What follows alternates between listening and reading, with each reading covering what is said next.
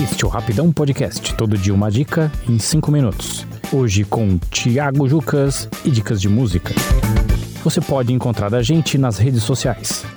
Facebook, Twitter e Instagram, basta procurar por Rapidão Podcast. Você também pode nos mandar um e-mail em contato@rapidãopodcast.com.br.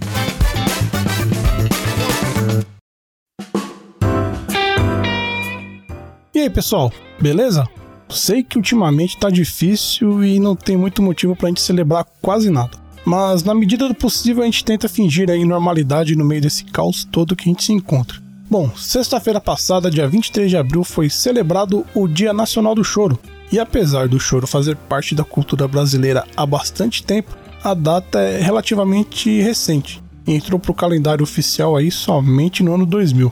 A data foi escolhida para homenagear um dos maiores compositores do Brasil, pois dia 23 de abril é aniversário do Pixinguinha, um pilar essencial da música planetária.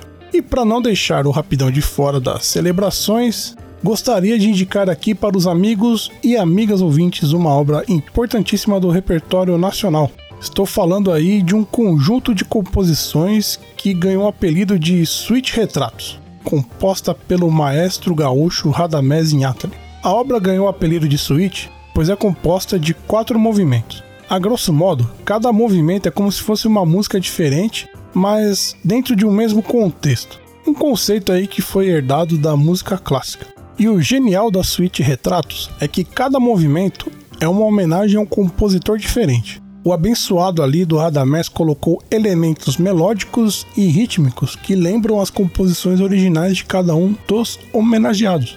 Então a suíte ficou assim. O primeiro movimento é uma homenagem ao Pixinguinha. Se o amigo ouvinte prestar bem atenção, tem algumas passagens desse movimento que lembram ali o famosíssimo Carinhoso. Segundo movimento é uma homenagem a Ernesto Nazaré. Terceiro, Anacleto de Medeiros. E o último movimento é uma homenagem a Chiquinha Gonzaga. Ou seja, com uma obra só, o amigo ouvinte vai poder perceber diferenças entre cada estilo de composição dentro de um conceito de choro. Como a suíte retrato é da década de 60, tem bastante gente que já gravou. E o que não falta é versão por aí em plataforma de streaming, YouTube e por aí vai.